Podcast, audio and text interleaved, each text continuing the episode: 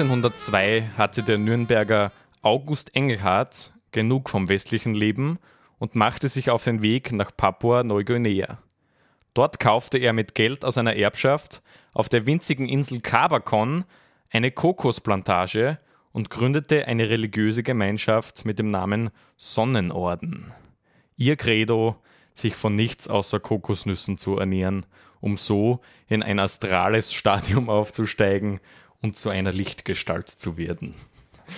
Dies ist die Geschichte einer Bewegung, welche heute als Kokovorismus bekannt ist und eines Mannes, welcher seinem Traum zu weit trieb und sich damit sein eigenes Grab schaufelte. Ich weiß nicht, wie es euch geht, aber irgendwie habe ich einen Gustav auf Kokosbusserl. Stimmt, vielleicht kommen wir dir ja noch vor in dieser Geschichte, Marc.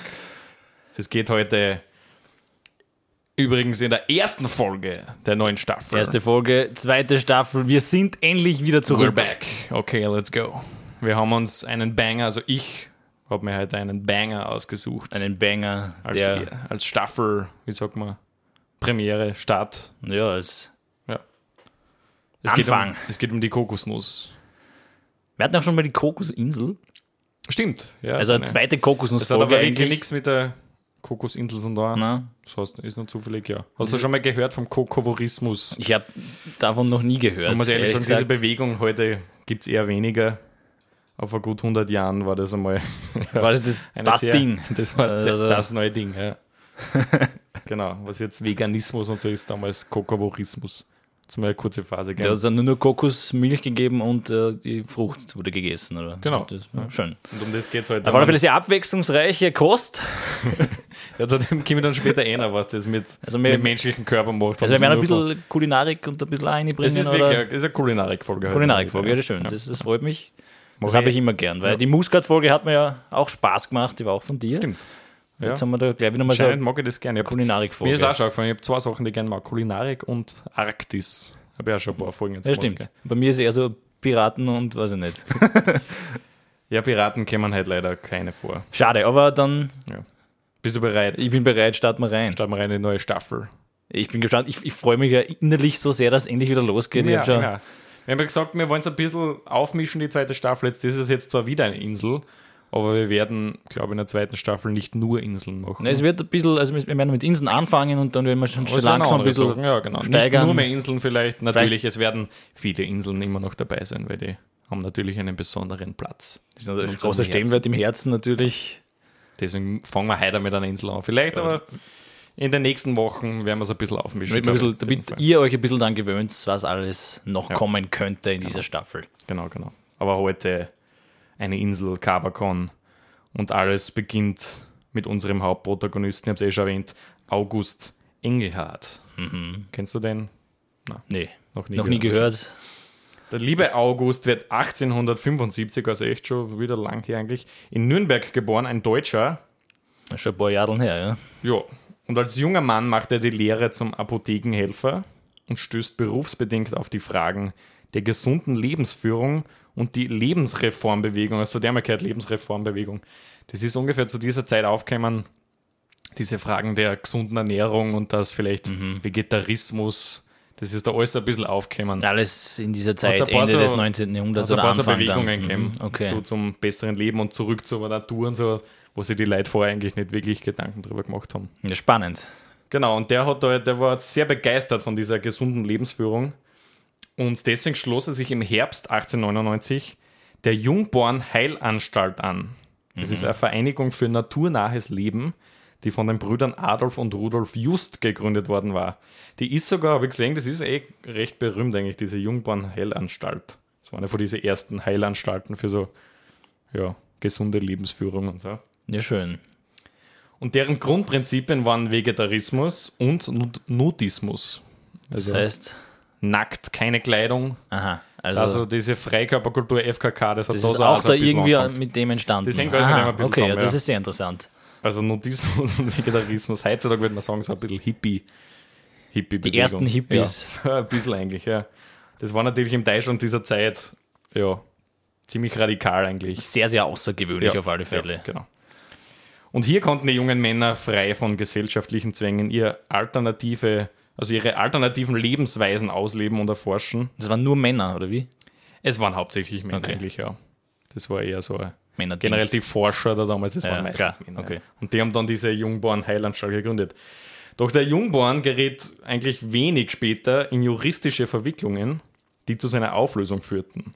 Da der praktizierte Nudismus als gesetzeswidrige Unsittlichkeit galt und Adolf Just wegen unstatthafter Betätigung als Naturheilkundler zu einer Gefängnisstrafe verurteilt wurde. Also die hat es nicht lang gegeben. Ja, okay, es verwundert mich auch nicht zu dieser Zeit, dass das verboten Ja, wird. also diese Sitten waren da natürlich noch sehr verankert und locker herumrennen und so. Und er war wirklich kein Arzt oder so, dieser. Das war eigentlich so just- Alternativmediziner, Genau. würde man es bezeichnen. Also auch Vielleicht. diese Esoterik und diese ganzen Ja. Sachen, das ist alles, hängt alles mit dieser Lebensreformbewegung zusammen. ist eigentlich interessant, dass sich dann das irgendwie da alles aus dem rausbildet Ja, irgendwie. Also da hat es viel so Bewegungen gegeben, aber jetzt hat es wieder aufgehört, diese. Heilanstalt. Ja. Und es ist wahrscheinlich, dass diese Ereignisse Engelhardt bewogen, einen Ort abseits der Zwänge und Konventionen Europas zu suchen. Also er hat einfach genug gehabt vor diese so Unsittlichkeit und das, also die westlichen Zwänge. Das Ja, er wollte ich will raus. Und er wollte seine Vorstellungen eines naturverbundenen Lebens irgendwo nicht ausleben Mhm. können. Und besonders das Thema Ernährung beschäftigt ihn. Und er wird viele Jahre seines jungen Lebens damit verbringen, die Vor- und Nachteile diverser Ernährungsformen zu erforschen. Also eh recht spannend. Doch jetzt kommt's. Besonders ein Lebensmittel hat es ihm angetan. Die Die Kokosnuss. Kokosnuss. Er hat eine sehr wie, was er, Begeisterung für die Kokosnuss. Und in ihr sieht August eigentlich das ultimative Nahrungsmittel. Und er verfasst wirklich sehr viele Theorien über die Vorteile einer kokosnussreichen Ernährung. Bis einer Ernährung, wo man sich nur noch von Kokosnüssen ernährt. Ich, ich finde es jetzt sehr interessant, wie er dazu gekommen ist. Das erste Ich Mal, will da nicht ein dass bisschen ich, drauf eingehen, es ist. ich, oder mein Kokosnuss in die Hand genommen und ich gedacht, geiles Teil eigentlich. Ich muss ich schauen, eh, ist nett aus und so Nee, schmackhaft, gibt's ja nichts. Aber ich finde es jetzt nicht so. Aber besonders ja interessant von dies- zu dieser Zeit in Deutschland hat es ja keine Kokosnüsse eigentlich gegeben. Das stimmt, ja. Wie ist Also er dazu Es war gekommen? ja sehr schwierig, dass man eine Kokosnuss gelangt, die Mhm. ja eigentlich eher in den Tropen vorkommt. Deswegen finde ich das ganz interessant. Ja. Und um dieser neuen Lebensweise, dieser kokosnussreichen Lebensweise einen Namen zu geben, ruft August die neue Lebensweise des Kokovorismus ins Leben. Engelhardt entwickelte darin den Kokovorismus als eine spezielle Ernährungsweise, in deren Zentrum der ausschließliche Verzehr von Kokosnüssen stand. Und die Ja. Grundfrage des Kokovorismus ist es, ob es dem Menschen möglich sei, sich in ein astrales Lichtwesen zu verwandeln und unsterblich zu werden, indem er sich nur von Kokosnüssen ernährt. Also er wollte durch die Kokosnuss einen Ja. wie Also es hat viel mehr mit so. Esoterik und Lichtenergie und so zum da. Also er wollte dann irgendwie an den Himmel aufsteigen mit Sonnenlicht oder durch Genau. das unsterblich werden Genau. oder wie? Das war eigentlich so die Grundfrage Okay. dieser Bewegung. Und für August Engelhardt war 1902 diese Antwort natürlich ganz klar, ja, das ist natürlich möglich. es ist möglich, wenn man 24 Kilo Kokosnuss am Tag genau. isst. Durch den reinen Verzehr von Kokosnüssen kann man zu einem Lichtwesen werden. Falls ihr es noch nicht gewusst habt. Ja. Also mal ausprobieren. Und er hat, also, er, hat ein paar, er hat ein paar Theorien jetzt aufgestellt. Das finde ich interessant. Nach Engelhardt ist der Mensch nämlich ein Fruchtesser. Genauer Aha. gesagt, aber kein Universalfruchtesser, sondern ein Nussesser. Also ein nur Kokosnussesser vielleicht. Ganz speziell ein Kokosnussesser, ein Kokovore. Deswegen der Ko Kokovorismus. Kokovore, ja. Gibt ja die Carnivoren, die Fleischfresser, die Herbivoren. Ja, aber ist ja Kokobore, der ist ja nur von Kokosnüssen ernährt. Ja. Denn, und jetzt kommt die Erklärung, das habe ich ganz spannend gefunden, von allen Pflanzen wachse die Kokosnuss der Sonne am nächsten. Aha. Ja, also am meisten am Äquator, da sonst zum Finden die Kokosnüsse. Und sei deshalb besonders mit nahrhafter Sonnenenergie aufgeladen. Also ja, Aber wäre es nicht bei anderen Pflanzen Recht. auch möglich, so Bananen, auch sehr im Äquator angesiedelt? ja, ich weiß nicht, wahrscheinlich hat sich halt für die Kokosnuss entschieden, ich weiß nicht. Jetzt einfach gedacht, das Er hat noch ein paar weitere pseudowissenschaftliche Erklärungen, auf die wir dann eingehen. okay. Aber grundsätzlich wegen dieser Sonnenenergie und weil er halt am Äquator vorkommt, ja, macht irgendwie Sinn. Nein, also, nicht. so, also ich verstehe, wie er auf sowas kommen könnte. nein, ich verstehe schon. Man muss halt irgendwie nur in dieser diesem Tunnel drin sein, dann versteht man es wahrscheinlich. Also, Tunnel in, diesem, gut, ja. in diesem Kokosnuss-Tunnel da. Und Engelhardt glaubte jetzt fest daran, dass, wenn sich der Mensch wieder in den Tropen ansiedle und ausschließlich von Kokosnüssen ernähren würde, er eine metaphysische Statusänderung herbeiführen könne. Das ist Also, echt dass lustig. der menschliche Körper einfach wieder eins wird mit der Lichtenergie und ein Sonnenwesen wird oder irgendwie so. Ja, weil es, irgendwann kann, kann er wahrscheinlich diese Energie der Sonne nicht mehr speichern und dann wird man selbst so, zum ja, genau, Sonnenlicht. zum Sonnenwesen irgendwie. Ja. spannend. Also komplett logisch eigentlich. Ja. ja. Also, wenn man jetzt nicht unbedingt ein Sonnenwesen werden will, dann sollte man ja nicht zu viel Kokosnuss essen. Genau, also pa- Bitte passt auf. auf. Passt auf ja. Reideln, hey. Es kann, es kann jederzeit passieren. Ja, okay, also dieser reine Kokosnussverzehr würde jetzt den Menschen wieder mit Gott und der Sonne vereinen, das ist seine Theorie. Und man würde dadurch gleichsam unsterblich und göttlich werden. Also das wäre irgendwie erreichen. Das ist Ja. schon ein bisschen größenwahnsinnig. hat Schon, sagen. schon. Ja. Der August. Und wenn man als Mensch hingegen von dieser von der Natur zugedachten Rolle abfiele, also die Rolle eines Kokovoren, Mhm. dann würde sich die Natur mit Krankheiten rächen. Also, Also man wird krank, man- weil man sich zu wenig von Kokosnüssen ernährt. Sobald Das man dann mal Mango in den Mund nimmt, Eben, wird dann- Fieber und er hat gemeint, das sind alles Zeichen, in dem sich die, ich weiß nicht, Natur bei einem rächen will, Ja, wenn man klar, sich gegen diese komplett logische Ernährungsweise entscheidet. stell dir vor, einem schmeckt Kokosnuss nicht. das ist blöd, ja. blöd. Ich glaube, sie schmeckt ihm recht gut. sonst glaube dass nicht so schmeckt, sagen. Ja. Jetzt ein Zitat vom August, das das nochmal ein Mhm. bisschen zusammenfasst. Jede Abweichung von der Norm dieses Naturgesetzes rächt sich schwer. Welch mächtigen Hebel zur Lösung der sozialen Frage die naturgemäße Lebensweise bietet, muss jedem Denkenden einleuchten. Also Das ist eigentlich klar. komplett logisch, Ja. dass das der Weg ist. Der einzige Weg. Der einzige Weg eigentlich, Mhm. also drückt das aus. Weil sonst stirbt man halt, erkrankt man und stirbt man. Blöd. Ja, entweder oder. Kokosnuss oder der Tod. Ja. Also wie es ihr schon wahrscheinlich hört, ist er ein sehr spiritueller, esoterischer Typ, dieser August. Aber er hat er probiert, Bisschen Sprung in der Schüssel, oder? Ja. Definitiv. ist nicht nur spirituell zu erklären, sondern er war sich auch sicher, den Kokosnusskonsum als ideale Ernährungsform auch naturwissenschaftlich erklären zu können. Ja, Und das jetzt ist jetzt hat er- fest. Der Dissertation geschrieben, oder? Wieder Zitat. Also er erklärt es jetzt als biologischer Sicht Mhm.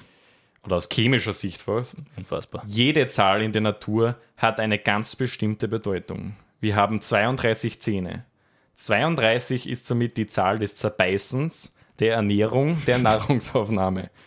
Der Schwefel hat die Eigenschaft, chemische Verbindungen immer nur mit 32 Gewichtsteilen seiner Substanz oder einem Vielfachen hiervon einzugehen. 32, eine Zahl der Zähne. 32 feste, starke, weiße Zähne. Der Hauptbestandteil der für die Zähne bestimmten Nahrung, der Kokosnuss, ist die Palmitinsäure. Diese Säure besteht aus 6 mal 32 Gewichtsteilen Kohlenstoff, 1 mal 32 Gewichtsteilen Wasserstoff und ebenso viel Sauerstoff, also insgesamt 8 mal 32 Gewichtsteilen. 32. Nochmals 32. Kann die Natur deutlicher sagen, dass die Kokosnuss des Menschen Nahrung ist?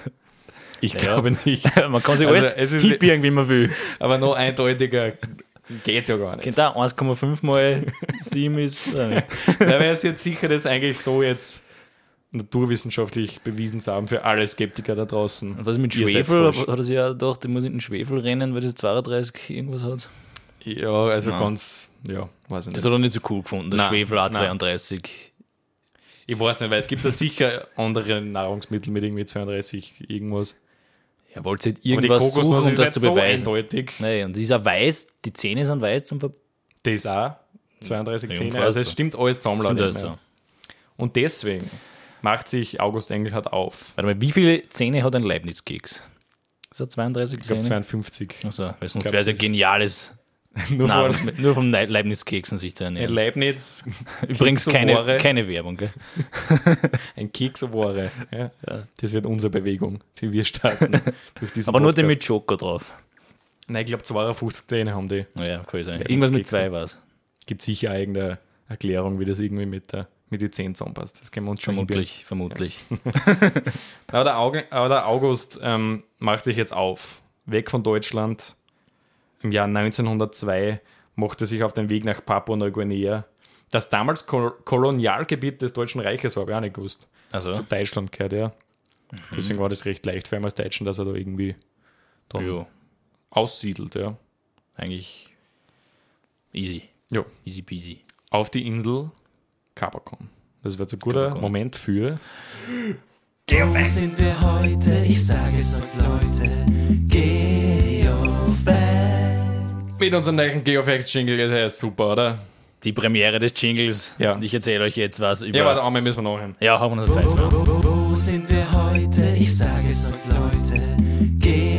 Geofacts. Ja. Ohrwurmpotenzial, oder? Auf alle Fälle. Also, meiner Meinung nach ist das Genialste, was wir in dem Podcast jemals gemacht haben. Ja, also.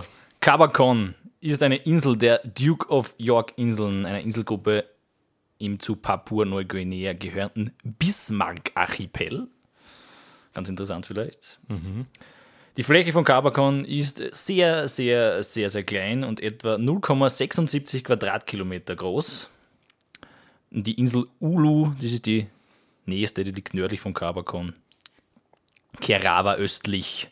Ja, viel weiteres gibt es eigentlich nicht zu sagen, Insel, nur gell? dass eigentlich sehr hohe, ja, vulkanartige Erdbeben und so. Ja, genau. Sehr viele Erdbeben und Tsunamis so in dieser Gegend. Aber eigentlich Weil- waren wir noch nie in dieser Gegend, oder? So. Selten. Also, Selten. Und ja. lustigerweise ist die nächste Folge auch nicht weit entfernt. Stimmt. Ja, stimmt. Wir sagen noch nicht genau, was das Ja. wird, aber Also, es ist nicht unweit vor Australien eigentlich, wenn man sich so von der Karte anschaut. nicht so weit weg, nein. Ja. Da waren wir, glaube ich, noch nie in der Gegend. Deswegen, ja, Selten. spannend. Aber das muss auch mal sein. Ja, und das war es auch schon wieder mit der Geofacts, weil Capacon ist jetzt echt nicht so die Superinsel. Klein, aber kokosnussreich. Das war's schon wieder mit. Wo sind wir heute? Ich sage es euch, Leute. Geofacts.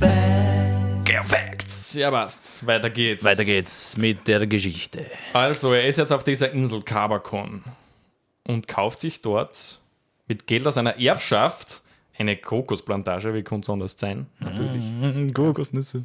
und gründet eine religiöse Gemeinschaft. Heute würde man wahrscheinlich eher Sekte zu sowas sagen. religiöse Gemeinschaft klingt so nett. Eigentlich ist es eine Sekte.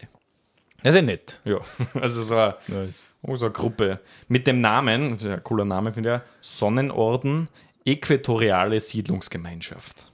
Das ist der Name Weil es von so nah am Äquator liegt. Es liegt fast, es ist, es ist sehr nah am Äquator, weil er hat ja gesagt, da ja, Dort ist- dort ist die meiste Sonnenenergie. Logisch, dass er dort hinsiedelt eigentlich. Na Klar, und da nimmt der Mensch dann auch am meisten Sonnenenergie noch auf und mit den Kokosnüssen. Genau, ich werde dann später eh nochmal zu diesem, er, ja- wird, er hat dann ein paar interessante Theorien zu dieser Sonnenenergie. Ich werde dann eh ein bisschen drüber sprechen. Ich meine, Sonnenenergie, Spaß beiseite, das ist ja wirklich wichtig Na, für den Menschen. ist wichtig, also, ja. das, das hat dann wirklich so einen leichten Sinn sogar. Nein, Also, aber er hat da schon sehr radikale Ansichten Klar. gehabt, das wird dann ist später ja- einmal. ja, ich bin gespannt, was da noch kommt, auf alle Fälle. Naja, jetzt hat er diesen Sonnenorden auf jeden Fall auf Kabakon.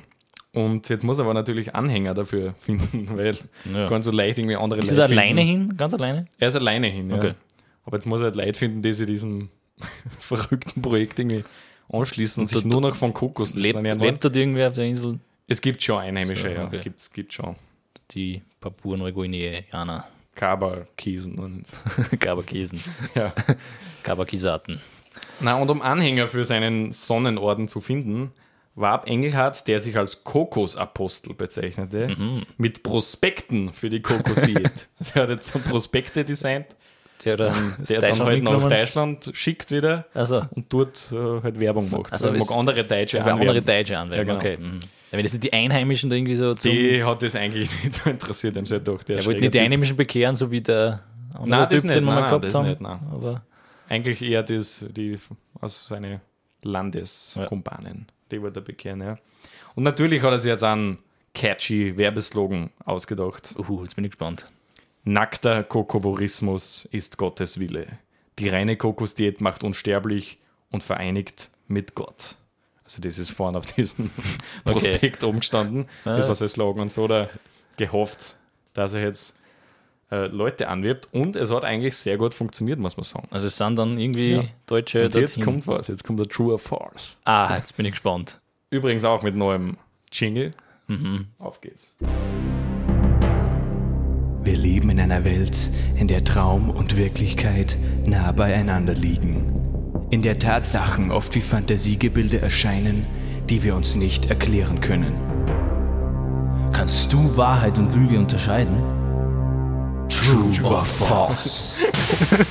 Das ist so gut. Okay, Ja, true or false. ich bin gespannt, ob ich diesmal in dieser Staffel vielleicht beim ersten Mal das schon richtig haben kann. Stimmt, ja, weil es ist ziemlich Das ein arger, arger Fact wieder. Uiuiui, ich bin, bin Okay, gespannt. Mhm. bist du bereit? Der deutsche Unternehmer Ernst Hiergladen, welcher im Jahre 1922 den Schokoriegel Bounty auf den Markt brachte, war kurze Zeit Teil des Sonnenordens. es, es wäre unfassbar genial, Ja, ist gut, gell? weil äh, Bounty ist, Bounty ist Und Bounty gut. haben wir ja schon mal irgendwie das Ja, Thema ja. gehabt. Weiß nicht mehr, wo war denn da? Mal Ein Pitcairn, die das Schiff hat auch Bounty Stimmt, ja. gelassen, haben wir Stimmt, stimmt. drüber geredet. Und jetzt der Ernst Hiergladen. Ähm, mir würde es echt taugen, wenn es stimmt, deswegen sage ich ja. Es stimmt nicht. Es wäre einfach so ich geil. ich hab's eigentlich gut ausgedacht. Sehr, sehr schön. Es, Nein, ich glaube, Es wär Bounty. zu cool gewesen. Ich glaube, es ist sogar amerikanische Regel. Ich glaube, das ist. es nicht- wäre einfach genial gewesen irgendwie. Ja. Nein, leider. War es Longshot von mir. Es mir- Ja, ja. Es tut mir leid, aber ja, ich war sehr stolz auf, diesen, auf diese Lüge jetzt. Ja, das ist fein gewesen. Ja. Na, aber trotzdem, es hat zwar keinen Ernst Tiergladen gegeben, aber trotzdem sind viele diesen Prospekten dann gefolgt. Und es gab sogar eine eigene Zeitschrift des Ordens mit dem Namen Für Sonne, Tropen und Kokosnuss. Die eigene Zeitschrift, die echt da oft rausgekommen ist, die hat eigentlich. Was, was standen da für Texte drin? Ja, halt seine schrägen Predigten und Lebenstheorien. Äh. Wie kann man das so, also so viel kann man jetzt auch nicht schreiben, so über Kokosnüsse. Ja, er war nicht nur über Kokosnüsse, er- hat schon sehr viel darüber sagen können. Okay. Aber er hat dann seine anderen schrägen Notismus und Sonnenenergieansichten da reingeschrieben. okay. Also Ja, nein, ich ist eine Sektenzeitschrift ein bisschen. bin gespannt, ob es so eine Zeitschrift noch Ja. irgendwo Ob aufliegt. noch, wow, das ist interessant. Ob es irgendwo noch sehen das ist kann. interessant. Und in dieser Zeitschrift wurden auch Fragebögen für Kokosversuche zur Verfügung gestellt, die den Leser dazu animieren sollten, die kokovorische Ernährung auszuprobieren und dem Herausgeber von den Ergebnissen und jeweiligen Erfahrungen zu berichten. Also er ist sehr kreativ irgendwie. ist eigentlich wie so bei den ganzen Zeitschriften, es gibt so, ja, probiert mal irgendwelche so eine Saftkur aus und dann sagt uns, wie das funktioniert. Ja, eh, irgendwie so. Und so, jetzt probiert es einfach das mit die. immer schon gedacht, lässig war, wie in die Frauenzeitschriften sind, diese Shampoos, Samples und so. Stimmt, so aber so- Kokos-Sample, das war noch Also eine Kokos Idee. raspeln und so. Vielleicht hat er das eher gemacht. Gell. Na gut, aber einige Zivilisationsflüchtlinge aus der alten Heimat Deutschland folgten den Aufrufen sogar so weit, dass die sich auf den Weg machten nach Kabakon und hier sich diesem Sonnenorden anschlossen. Und im Jahr 1903, also ein Jahr ungefähr nachdem er selber dort hingezogen ist, kam der erste Jünger. Ein Mann namens Heinrich Auekens, welcher auch Vegetarier ist. Also der hat diese ziemlich viel ähnliche Ansichten gehabt eigentlich. Und Der hat sich gemacht, super Kokovorismus. Super, leben nur mit Leuchtet ein. Kokosnüssen. Das macht er jetzt auch. Kokosnüssen, natürlich. Und der ist jetzt auch auf diese Insel gezogen. Also ein ein perfekter Start für den Sonnenorden. Doch, nach sechs Wochen ist der tot. Er hat zu wenig Kokosnüsse gegessen. Wahrscheinlich- Vermutlich. Wahrscheinlich. Wahrscheinlich. Ja. Früher kannte man die Todesursache nicht. Heute ist man sich relativ sicher, dass er an Malaria gestorben ist. Aha. Also recht viel Malaria da in dieser Gegend und Mhm. Wahrscheinlich für den August war das klar, er hat auch zu wenig Uiuiuiui. Kokosnüsse gegessen, komplett logisch, ja. Und jetzt ist er wieder lang August. Doch im Jahr 1904 kommt ein gewisser Max Lützow. Das sind immer ein, zwei Leute, mehr, mehr ist nie geworden. Ja, es ist riesig, ist jetzt niemand dort. Nein. Aber dieser Max Lüt Lützow ähm, war damals ein recht bekannter Musiker und Dirigent. Also es, der war Aha, anscheinend zu dieser Zeit wirklich ein sehr, Celebrity. fast eine Celebrity, ja. Und er hatte ähnlich wie England genug vom hektischen Leben in Deutschland und suchte Zuflucht auf Kabakon. Er war zudem begeistert vom Kokovorismus und dem Sonnenorden. In einem Brief, welcher in einer Vegetarier-Zeitschrift erschien, warb er für den Sonnenorden und sorgte damit natürlich für extrem viel Interesse, weil der war wirklich Klar. ein bisschen ein Star fast. Da, da haben sie gesehen, der macht das auch jetzt, mache ich das auch, weil es cool Sehr ist. gut, hat eigentlich wie so ein Influencer hat er jetzt Das ist eigentlich das ist ja, sehr das gut. ist wirklich so ein Influencer im 19. Jahrhundert oder Anfang des 20. dann. Unsere Vegetarier-Zeitschrift auch interessant, ja. Hat es natürlich damals nicht so viel gegeben wie heute. Vegetarier, das war schon eher Die Ausnahme. die Ausnahme, ja. Aber die haben das natürlich extrem interessant gefunden. Und deswegen kommen jetzt immer und immer mehr Leute eigentlich auf diese Insel, was echt interessant ist. Und in besten Zeiten soll der Orden bis zu 30 Mitglieder auf der Insel gezählt haben. Also eh immerhin. nicht so schlecht. Immerhin nicht so schlecht. Ja. weil allein so eine Person überzeugen kann, dass das eine gute Idee ist. Vor allem, du musst einmal erst von, von Deutschland Und muss dort man von Deutschland dorthin kommen, das war Das ist schon ein das radikale, radikaler Einschnitt ins Leben. Das stimmt, ja, das stimmt. Da muss man wirklich sehr überzeugt davon sein, dass man dort. Also anscheinend war der Engel hat eher guter, nicht, Preacher, Prediger, der das Ja. eh nicht schlecht macht. Wenn sie so War viele Leute angeschlossen. Ja. Und viele Kokosgläubige, die dem Ruf Engelhards gefolgt waren, erkrankten aber oder verstarben sehr bald nach ihrer Ankunft auf der Insel, sei es durch logisch Mangelernährung oder durch andere Krankheiten. Also In Wirklichkeit Ja. hat es niemand geschafft. dieses Friede vor Eier- Eierkuchen, das hat nicht wirklich lang angehalten und sie sind dann eh recht schnell draufgekommen, die Jünger, dass das vielleicht doch nicht die beste Idee ist. Er- Nur Kokosnüsse. Und er hat immer gesagt, nein, zu wenig Kokosnuss. Ja, mehr. ja, und für ihn war es halt klar, ihr nehmt es nicht ernst genug und ja, okay. deswegen rächt sich die Natur jetzt mit Krankheiten. Auch Max Lützow, also dieser Komponist, erkrankt im Jahr 1905 und verlässt die Insel, um in ein Krankenhaus auf einer Nachbarinsel zu gelangen. Allerdings stirbt er auf dem Weg dorthin. Und das war natürlich für die Publicity eher mies, sage ich mal. Also wie viele Leute sind jetzt, also sind alle gestorben, die da hinge... Aber schon sehr viel, schon sehr viel. Es ist schwer Hohe, sagen hohe. Quote auf alle Fälle. Sehr hohe Quote, ja. Auch durchs Malaria und so natürlich. Also nicht nur durch die Mangelernährung, muss man auch sagen, sondern durch diverse Krankheiten.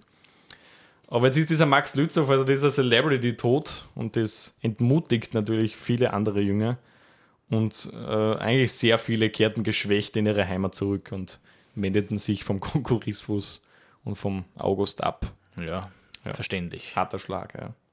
Der Sonnenorden und der Kokovorismus scheint vor dem Aus zu sein. Oh nein. Ja. Doch dann kommt ein neuer Junge, Jünger. August Bettmann heißt er diesmal. Der kommt jetzt mit seiner Verlobten Anna auf die Insel. Und Bettmann ist begeistert von der Kokosnussernährung und versucht zusammen mit Engelhardt den Kokovorismus und den Orden wieder ins Laufen zu bringen. Also der, ja, hat sich einen Buddy gefunden jetzt der August Ja. wieder. Cool. Tja, da haben beide August eigentlich, gell? Es, irgendwie haben zu dieser Zeit viele Menschen August geheißen. Da gab es auch noch August Populär- Giesler.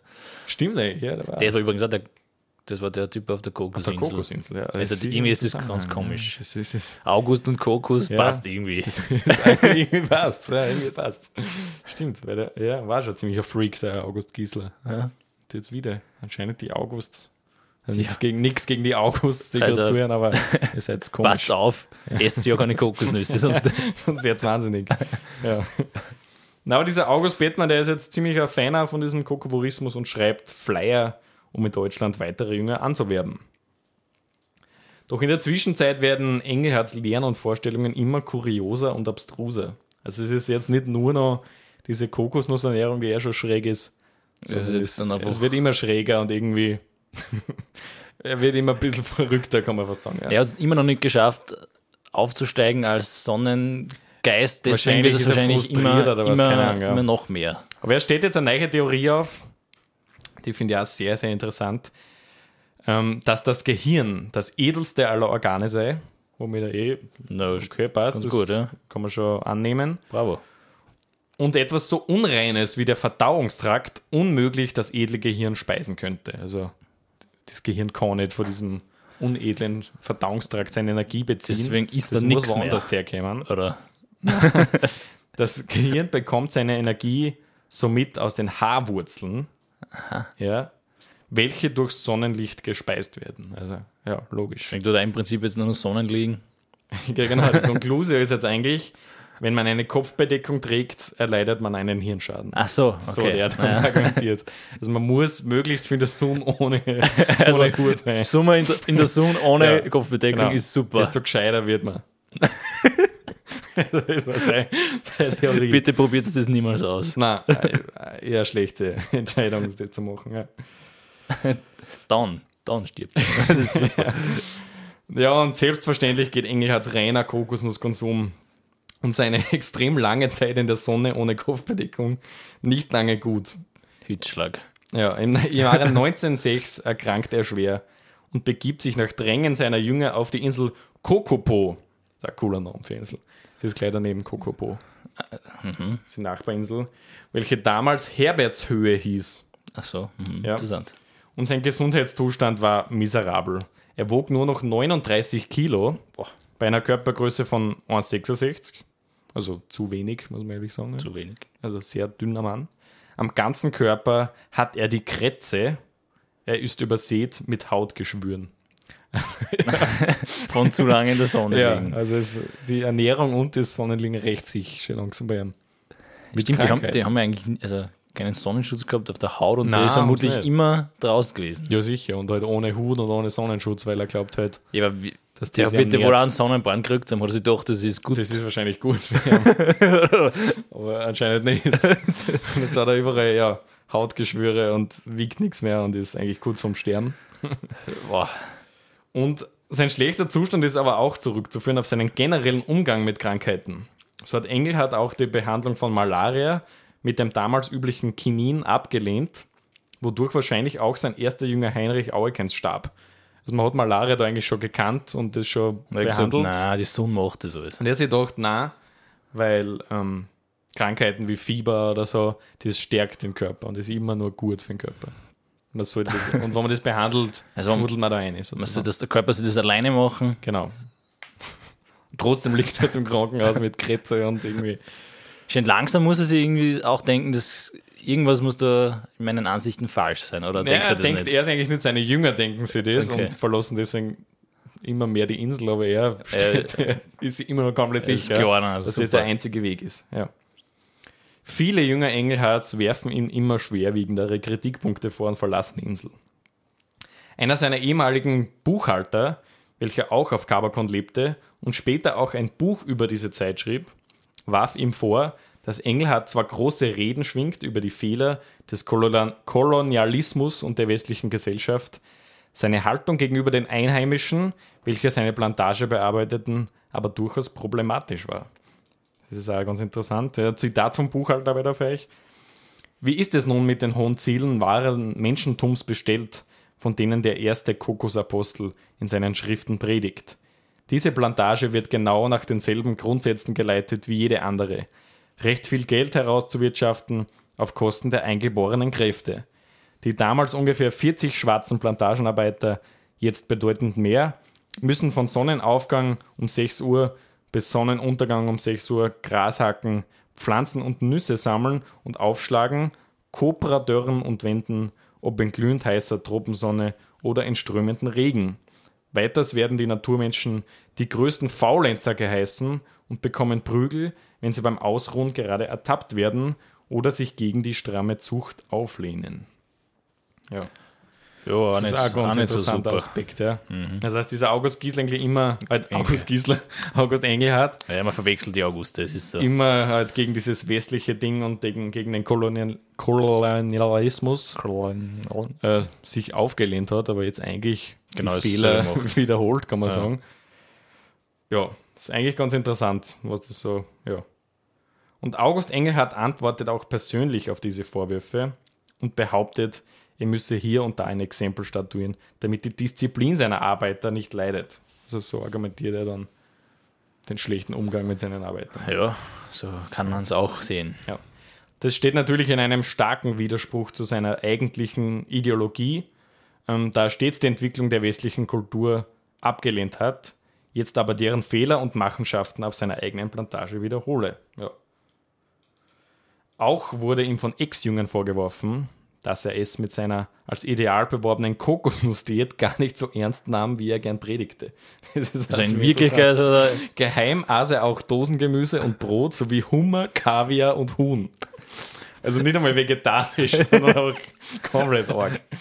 also er ist eh klar damit, dass er dann krank wird und er selbst nicht so ernst nimmt. Ja, weiß nicht. Und seinen Jüngern hat er es aber verboten, nein, die dürfen nur Kokosnüsse essen. Und er aber Er hat geheim ja mit seinem Händlein nicht so. halt Hummer und Kaviar, also so voll geil.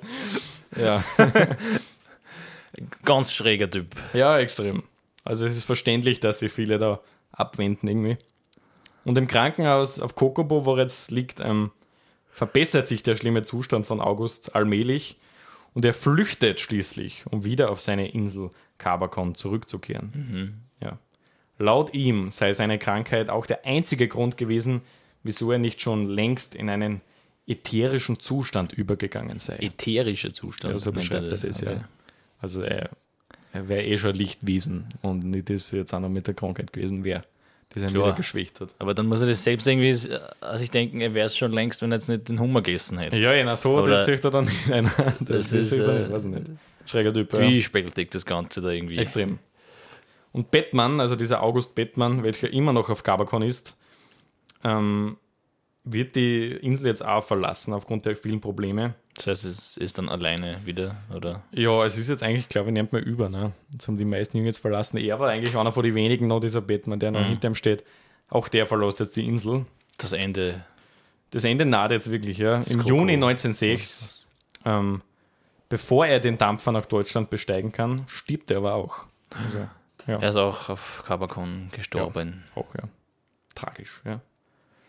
Wieder ist seine Todesursache nicht geklärt. Also, es war was, nein, 1906. 1906, ja. Also, er hat eigentlich nur so sieben Jahre geschafft mit dieser In Diät. 1902 oder? ist er, ist er Engelhardt auf Covercon gekommen. Also Zwei das- erst. Das gibt es jetzt auch erst seit fünf Jahren, das Ganze, den ganzen Orden. Also, man sieht, dass das echt nicht gut war. also, eigentlich sind alle gestorben oder irgendwie oder geflüchtet. krank waren. Und wieder ist jetzt aber die Todesursache von Batman nicht geklärt und das ist recht interessant. Ähm, es soll nämlich zuvor einen großen Streit mit Engelhardt und ihm gegeben haben, was viele Forscher darauf schließen lässt, dass Engelhardt möglicherweise persönlich mit dem Tod von Batman zusammen. Also, ein Also, Umbruch vielleicht. Könnte sein, ja, glauben wirklich viel anscheinend. Okay. Habe ich oft gelesen. Uhu. Ja, Ist ein Mörder auch noch. ein Mörder kann also, ja. ja, okay, wenn man verrückt ist, da kann das schon passieren. Und diese Anna, die Verlobte von Batman, verlässt natürlich jetzt auch die Insel. Und Engelhardt, Engelhardt ist ab sofort allein mit dem Plantagenverwalter Wilhelm Bratke, welcher zeitweise auch ein Kokowore war, jetzt der aber auch wieder normal ist. ja, also jetzt sind nur noch die irgendwie und halt die Plantagenarbeiter. Ja. Bei Engelhardt setzt immer mehr der Größenwahn ein.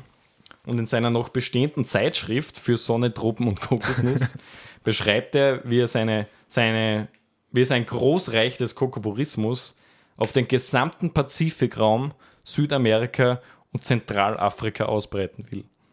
Also er wird echt die, Er ist jetzt alleine, aber die will- halbe Welt auch bekehren. Willst du trotzdem probieren? Ja, ja, also, ja, Groß, Größenwahn trifft es recht gut. es kamen zudem keine neuen Jünger mehr, da die deutsche Kolonialregierung es verbat, auf die Insel Cavacon zu reisen, da sie sich sicher waren, dass August Engelhardt geistesgestört war. Ja, also es stehen viele Zeichen dafür. L- Verstehe ich eigentlich, dass man das so beschließt, ja. Definitiv. Also jetzt kriegt er keinen neuen Jünger mehr dadurch. Äh, immer wieder kommen trotzdem Touristen auf die Insel, um sich wie in einer Freakshow mit dem gestörten Engelhardt abbilden zu lassen. Also es ist echt ein bisschen so eine Attraktion, sozusagen, dieser gestörte Einsiedler auf dieser Kokosinsel. Ja, boah, nimmt, nimmt mehr ernst, sagen wir so. ja, Ja. Also jetzt mehr so war auch der irgendwie Ja. vorherzusehen, Und. Als der Erste Weltkrieg ausbricht, muss August Cabacon verlassen. Kehrt aber einige Zeit später wieder auf die Insel zurück, welche nun von den Australiern besetzt ist. Ja. Seine Kokosplantage betreibt er nicht mehr, sondern verpachtet sie an ein deutsches Ehepaar. Er widmet sich stattdessen immer mehr seinen eigenen Studien, zum Beispiel über Heilpflanzen und Homöopathie, also, diese Sachen, die da gerade aufkommen. August Engelhardt stirbt schließlich an Unterernährung ja, und seinen Krankheiten im Mai 1919. Also er sehr lang überlebt. Auch sehr lang unter schwierigen Umständen gelebt haben, noch, oder? Ja, Also und stimmt. man muss auch sagen, er hat nicht nur Kokosnüsse Ja, gegessen, okay, auch wenn er hat das dann- gern so gesagt hat, aber ja, Cheat Day gibt es immer, oder? ja, genau. Und dadurch ist er jetzt eigentlich gestorben, ja. Sein verbleibendes Vermögen gehört ab sofort Australien aufgrund des australischen Enteignungsgesetzes. Viel bekommen die Australier aber nicht. Zu Eng- Engelhardts Tod betrug sein Vermögen 6 Pfund. Sechs Pfund. Das war sein ganzes Ja, Vermögen. Okay, schön. Ja. Es ist eigentlich ärmlich gestorben, kann man sagen. Ja. Engelhards Vermächtnis hält sich in Grenzen. Also heute kennt ihn eigentlich fast niemand mehr. Niemand betreibt mehr den Kokovorismus, muss man auch so ehrlich sein. Ja, Gott sei Dank. Äh, Gott sei Dank, ja. Und er ist eigentlich als Witzfigur dann gestorben, irgendwie als Freak so. Und ist auch heute noch ein bisschen immer noch.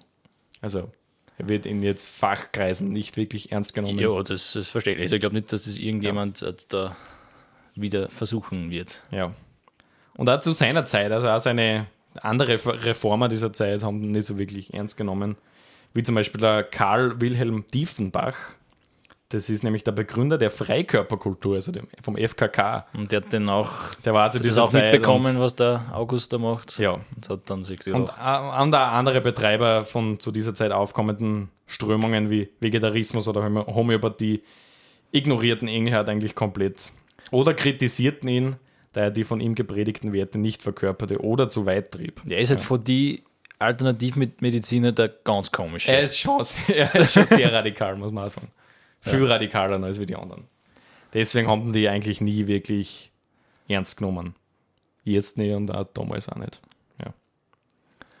Ähnlich wie viele seiner Kollegen der Lebensreformen und anderen alternativen Strömungen, welche stets predigten, sich für die Armen und Schwachen einzusetzen, ähm, waren diese Strömungen und ihre Sprösslinge aber in Wirklichkeit nur im westlichen Mittelstand beheimatet und konnten viele Versprechungen nie einlösen. Das ist eigentlich auch ganz interessant. Und das ist auch heute noch so ein bisschen so, kritisieren viel über diese Sachen. Weil also ein Engel hat, dann ist immer darum gegangen, auch die armen Leute und aber die hat das eigentlich nie wirklich interessiert. Das war immer so ein, ein westliches Mittelschicht Ja, diese alternativen Lebensformen. Ähm, auch viele Entwicklungen aus der Lebensreform wie die Waldorfschule, die es jetzt auch immer noch gibt, und Homöopathie ähm, sind nach wie vor ein Phänomen der Mittelschicht und werden hierfür auch von vielen Experten auch heute noch kritisiert. Ja. Ja, wie Das- Kokovorismus. Sollen wir das mal ausprobieren, was meinst Ähm, äh, bitte nicht. Also ich mag Kokosnüsse allgemein schon gern. Also, Ich habe schon lange keine mehr gegessen, muss ich sagen, aber ich finde es auch ganz gut. vor allem so, so soft oder so, ist ganz, Ja. ganz lecker eigentlich. Ich würde es nicht ausprobieren. Auf die Insel reisen könnte man, Kann schon, schon, ja. könnte Ich man vielleicht schon vorstellen. interessant. Also wäre vielleicht ganz nett. Was nicht, in den Vermächtnissen vom August Engelhardt irgendwie forschen. Und dann einfach eine Banane anpflanzen dort, das wäre lustig. Oder irgendwas anderes. Ja, interessant, ob es da immer noch Kokosplantagen gibt oder ob es immer noch wirklich Kokovoren gibt. Vielleicht gibt es irgendwelche gibt sicher Einheimische. irgendwie noch Leute, die immer noch sagen, er hat immer recht gehabt. Vielleicht gibt es irgendwelche Einheimische, die, die sich trotzdem dann doch gedacht haben, ah, das ist nie aufgekommen. Das hat niemand gewusst. Kann sein, kann sein. Das geht noch weiter. Ja. Nein, das ist eine kuriose Geschichte auf jeden Fall. Ich bin auch durch Zufall eher auf das gestoßen. Ja, es ist, es ist irgendwie, also es ist komisch und dann irgendwie auch schockierend, weil es halt dann doch viele Tote irgendwie gefolgt hat, diese Lebensweise. Und es sagt da wieder viel, auch wie die letzten Folgen aus der vorigen Staffel, wieder viel über den menschlichen Ding irgendwie aus. Dass dieses Predigen und so dann Und das nicht immer Taten auf eine folgt. einsame Insel ziehen echt gefährlich werden kann. Ja, das ist auch, ist Also- auch. Na, das auch so wie der, der jetzt so gegen dieses westliche, äh, gegen diese Ideologien ist, dass der dann eigentlich das trotzdem genau die gleichen Fehler wiederholt Wieder und macht. dem genau. das selber Ja, gar nicht auffällt. Das ist eigentlich schon Das ist irgendwie absurd. interessant. Und, ja, absurd. trifft. Aber ja, Kabakon, ja. Erste Folge dieser neuen Ja, Staffel. schö schöne Geschichte. Ja. Es kommen ja also auch die nächsten Folgen, es kommen aber interessante Folgen. Es wird einmal eine Spezialfolge geben. Da wird es dann eh in ein paar Wochen oder wann wir die machen. Ja, Jetzt mehr darüber erfahren. es ist ja nicht mehr lang hin bis äh, Weihnachten. Wir So haben ja das. Nächste Woche ist Nächste- Weihnachten. Ja. nächste Woche dann Freitag ist der 24. Gibt's genau. etwa eine Spezialfolge, Marc? Und da gibt es nächste Woche, ja, also Etwas Weihnachtliches? die Christmas Island ja, die zu Weihnachtsinsel, natürlich. Weihnachten. Natürlich, das passt. Das habe ich mir rausgesucht. Da wird es allgemein ein bisschen um die Geschichte der Weihnachtsinsel gehen. Nicht so sehr auf ein spezielles Thema eingegangen, sondern ein bisschen. Das ist eine Weihnachts... Hat es irgendwas mit Weihnachten an oder ist Es auch hat was mit Weihnachten zu tun, das Okay, na, dann werdet werden ihr wir hören, bin ich aber schon gespannt. auch nicht so viel. Okay, ja. Na dann. Auf alle Fälle sagen wir Auf nächste Woche. danke fürs Zuhören bei dieser Immer, ja. ersten Folge wieder Ja. in der zweiten Staffel. Ja. Äh, ja, bis nächste Woche. Bis nächste Wir Woche. wünschen eine, ein frohes, eine frohe Adventzeit Eine frohe weitere Adventzeit. und nächste Woche ein schön frohes Weihnachten. Ja. Bis nächste Woche. Bis nächste Woche. Ciao, ciao. ciao. ciao.